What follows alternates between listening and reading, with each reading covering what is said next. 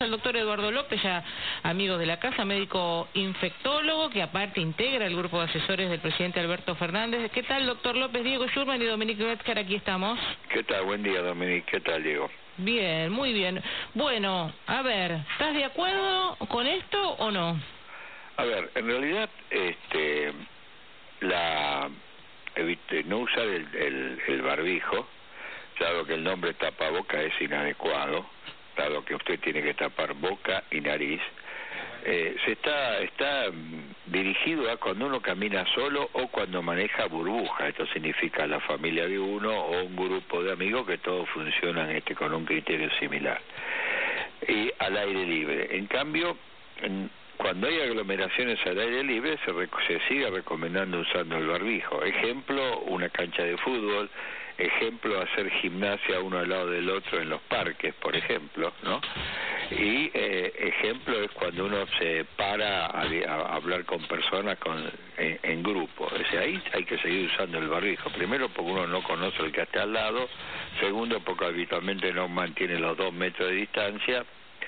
Y tercero que el barbijo evita el contagio como está perfectamente demostrado. Y por otro lado, se, se recomienda el uso de barbijo en lugares cerrados, ¿no? sobre todo cuando hay aglomera cantidad de, personas y en ambiente mal ventilado donde hay los mecanismos de aerosol con partículas virales infectantes que quedan suspendidas en el aire por horas es un mecanismo habitual de contagio así que en realidad diríamos eh, como síntesis se dijo que se sacaba el barbijo pero cuando usted lee la resolución la el no usar barbijo está limitado a dos o tres circunstancias, ¿no? Sí, yo creo que hubo un problema una vez más ¿eh? de, comunicación. Sí, Claramente. comunicación porque además se entendió mal la fecha. Hay gente que, que, pensó que ya desde ayer se podía andar sin barbijo. Pero eh, quiero tomar, porque hemos hablado mucho tiempo con, con usted en muchas oportunidades, eh, y nos había dicho, doctor, creo que la semana pasada, si no me equivoco, si no corríjame, eh, usted dijo que esperaría un poquito más para el regreso del público a la cancha, ¿no? Justamente una las cosas que se anunció ayer es la posibilidad del regreso con un aforo del 50%. Eh, en este punto en particular, eh, ¿está de acuerdo o no está de acuerdo? ¿Mantiene esta idea de que todavía hay que postergar el, ingreso de público a los estadios? Yo, eh, ¿cuál es mi opinión? Yo creo que, en primer lugar, eh, el problema de las canchas de fútbol es el comportamiento de la gente que existe. Digo, ¿qué, ¿en qué sentido? Usted no puede hacer un aforo del 50% y poner a todo el mundo en una única tribuna, ¿está bien? Porque usted ahí rompe el distanciamiento social, la mayoría de la gente va a interpretar de que está al aire libre y no usa el barbijo, y eso ahí usted ahí aumenta el riesgo de contagio. Entonces, en primer lugar, si usted va a cumplir el aforo del 50%, tiene que distribuirlo por toda la cancha, en primer lugar. En segundo lugar, tiene que monitorear el cumplimiento de la gente. ¿Qué significa esto? De que la gente esté separada este, y no agrupada este, cantando. Además, usted sabe que cantando aumenta aumenta mucho, aumenta mucho más la eliminación de virus si es un individuo asintomático o está en el periodo presintomático. Con lo cual, diríamos, el regreso a las canchas tiene que hacerse bajo determinadas este, eh, circunstancias, ¿no? No nos olvidemos que hasta ahora no tenemos la gran mayoría de la población vacunada con dos dosis, que es, el, que es lo que se considera completamente vacunado. Es al revés, tenemos la mayoría de la gente vacunado con una dosis. Si bien se, se está este, vacunando para llegar con dos dosis, diríamos, se espera, diríamos, lo más rápido que se pueda. Quiere decir que yo por ahí hubiera aceptado el aforo inicial del 30%, ¿no? Claro que te da mucho más margen de seguridad de manejar la gente y de poder distribuirla, ¿no? Este, yo creo que se decidió esto, este, pero vamos a ver cómo se implementa porque no es fácil, ¿no? Ahora, doctor López, apelando a cómo nos comportamos y cómo somos como sociedad, ¿no? Mm. Y, cómo ha sido eh, esto este año, estos 18 meses de, pandemia y lo que hemos aprendido, cómo, cómo no. no. ¿No es un poco que no, estamos por ahí todavía preparados del todo para, para sacar el, el barbijo? Porque por ahí ya vamos a hacer un paso más e interpretamos y y por ahí nos pasamos. Bueno, ahí está el problema, eh, Dominique. Usted ha tocado un punto que es fundamental, que es una medida versus el comportamiento social. O sea, la medida de sacarse barbijo al aire libre, caminando, corriendo solo, es una medida bastante aceptada, está aceptada en todo lado del mundo. Ahora, acá el tema es que la gente interpreta exactamente lo, cómo se tiene que dejar de usar el barbijo. Ahora, esto la medida no, usted no la puede cambiar en medida de que el comportamiento, el comportamiento de la gente interprete otra cosa, porque si no, vamos a usar el barbijo toda la vida, ¿no? ¿Me explico? Sí. A mí me parece que digamos, la sociedad venía pidiendo una flexibilización. Se están dando. Si la comunicación no fue óptima, es posible que tengan eh, razón, pero me parece que las medidas tienen que ir buscando esa nueva normalidad, como yo le llamo, ¿no? O sea, diríamos, de empezar a entender que en algún lugar es sigue siendo enormemente recomendable usar el barbijo y en otras el riesgo de no usarlo es muy bajo. Ahora, si la gente interpreta que sacar el barbijo al aire libre es eliminar el barbijo y ahí estamos en problemas como sociedad, mm. pero no es la medida, sino es como nosotros este, usamos la medida, ¿no? Eh, doctor, estamos hablando del doctor Eduardo López, eh, médico infectólogo, hemos hablado muchísimo tiempo, es asesor ¿no? del, gobierno en la materia. Hay algo que no termina de cerrarme, no lo termino de entender, por lo menos por lo que veníamos hablando desde hace mucho tiempo, que es, uno lo que, lo que ve en los últimos tiempos es que hay mucho más movimiento en la calle, ¿no? Esto se percibe, eh, se ve... Eh, y sin embargo la curva fue bajando. Cuando uno digamos, en sentido común diría, cuanto más movimiento, más riesgo, más contagio y la curva no debería descender como está descendiendo. ¿Cómo se explica esto? No, esto se explica de, varias maneras. En primer lugar, el virus tiene también un ciclo natural, ¿no? Diríamos, este, de, contagio y de transmisión. Eh, segundo lugar, creo que hay mucha más gente que se fue, que se contagió ya forma asintomática, sintomática por la vacuna, ¿no? Hmm. la gran explicación es la vacuna.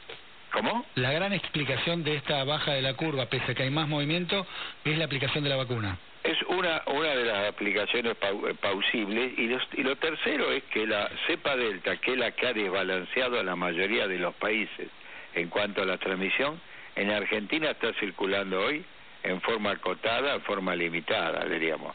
Este, la causa de esto puede ser varias interpretaciones, pero es evidente que nosotros no tenemos mucho cepa delta. Mira, es muy interesante. El 50, el 60-70% de la circulación en Argentina está dado por la variante gamma que la es Manaos. Después, en segundo lugar, viene la variante lambda, que es la ex andina y después viene la, la británica, la variante alfa, y después recién con el 5, 6, 8, 10% viene la variante delta. Fíjese que la circulación de la delta es mucho menor que la demás.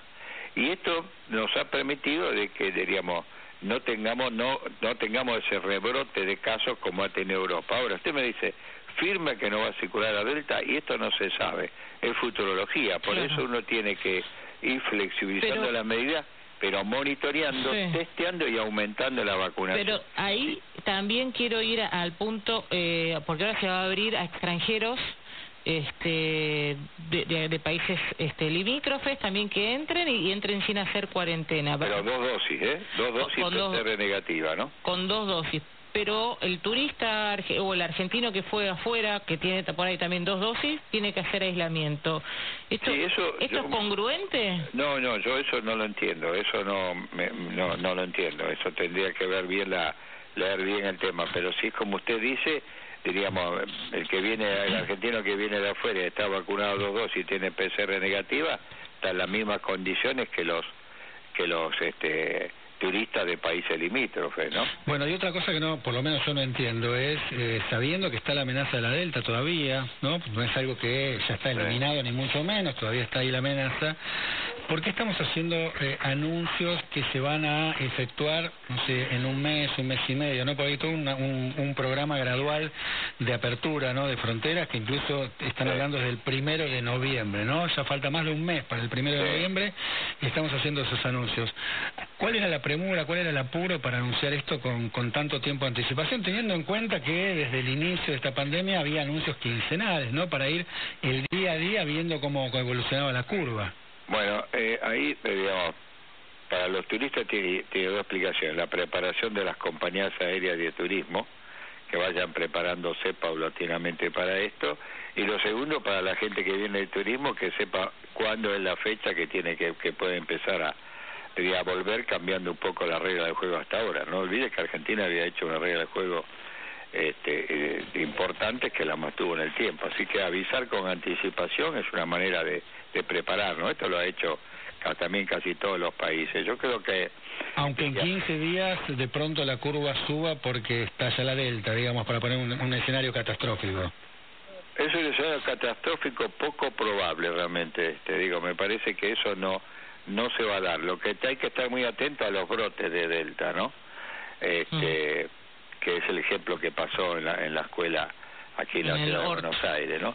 Ahora, me parece por otro lado que uno dar un horizonte de fecha me parece que es una buena manera de, prepararse y de tener una, una previsión, ¿no? Doctor, sí. ¿qué porcentaje de la población con dos dosis, o sea, vacunación completa, eh, deberíamos de tener a esta altura?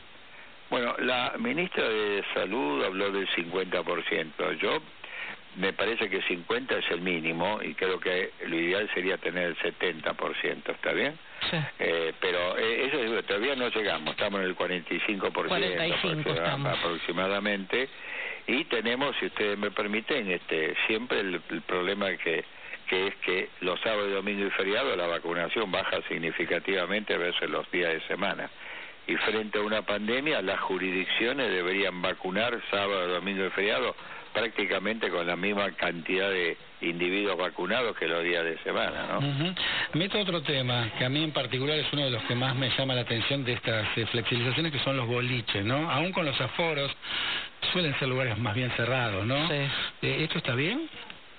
Mire, yo escribí un, un protocolo para las discotecas, ¿no? Y yo le, yo le comentaba eh, un tema que es interesante. Uno puede utilizar ese aforo del 50% y, por ejemplo, las playas de estacionamiento utilizarlas como pista de baile, por ejemplo. Eso es una alternativa. La otra es utilizar, utilizar distintos colores entre los asistentes para que el lugar de la pista de baile sea este por turnos. ¿No? Y el tercer punto es pero si me gusta el del otro turno, ¿qué hago? ¿Te gusta el de color rojo y vos sos verde? Dominique, lo mejor así, así no, no voy a enganchar nunca, Eduardo. No, no le creo. Usted es una mujer muy muy hermosa, así que no se haga ningún problema. No, digo esto, uno tiene que también imaginar cosas para poder este, hacerlo. Si usted dice, bueno, levanta el aforo y no hay cuidado adentro, es un fracaso el levantar el aforo le va a abrir la, la, discoteca. No, como ya vimos tantas fiestas clandestinas, lugares cerrados. Bueno, eso es el comportamiento de la sociedad. Sí, es verdad, porque si no tenemos que poner una cárcel. No, es verdad, es verdad. Este, eh, y otra pregunta. por ejemplo, el comportamiento de la fiesta clandestina de adolescentes. La primera responsabilidad de los padres. ¿Qué quiere que le No, está bien, está bien. Si yo me un poquito por la, claro, por la responsabilidad, uno tendría que tener cerrado todo, todo el tiempo hasta el final de la pandemia. Es imposible. Es, es, imposible. Ahora le hago una pregunta, lo meto un poquito en el barro, porque claro, eh, hicieron estos anuncios y empezaron distintos políticos a este, criticar, ¿no? El gobierno había sido muy estricto, sobre todo al principio, y ahora anuncia esta medida flexible y algunos dicen que tiene tinte eh, electoral. ¿Usted ve algo de esto? Mire, la verdad que este, el tema del barbijo lo veníamos discutiendo nosotros como en, el grupo y por otro lado se venía discutiendo en los medios, en el cual decía, ¿para qué seguir usando el barbijo? Este, no, en, el medio ambiente al aire libre. Así que nosotros en eso tomamos medidas. Hay otras medidas que nosotros no, no participamos, porque son medidas, eh, pues, diríamos, políticas, y nosotros no participamos. Si usted abre el, aeropuerto, no lo abre, eso no, no participamos. Ahora, me parece que lo peor que puede pasar en una pandemia, yo ya lo he dicho otras veces, que es cuando la, la política se mete en la ciencia, la que pierde la ciencia. Esto es una realidad. Porque fíjese usted que también estas mismas medidas se van a tomar en la ciudad de Buenos Aires, ¿no? Así. Y por otro lado, fíjese, medidas que hizo la ciudad de Buenos Aires, ahora, ahora las tomó la provincia de Buenos Aires, como por ejemplo clase los sábados. En realidad, uno debería sacar encima a los políticos y hacer las cosas que le conviene a la, gente en medio de una pandemia que en este momento en la Argentina está con casos muy bajos, ¿no? Yo creo que no hay que ser ni tremendista ni decir que se fue la pandemia. Me parece que hay que trabajar de a poco, paso a paso, y ir flexibilizando las medidas en, en, lo, en lo posible, ¿no? Diríamos, eso es un poco, me parece, la, la idea, ¿no? Y una responsabilidad que es innegable al Estado es la vacunación y el testeo. Eso no se puede dejar de no hacer.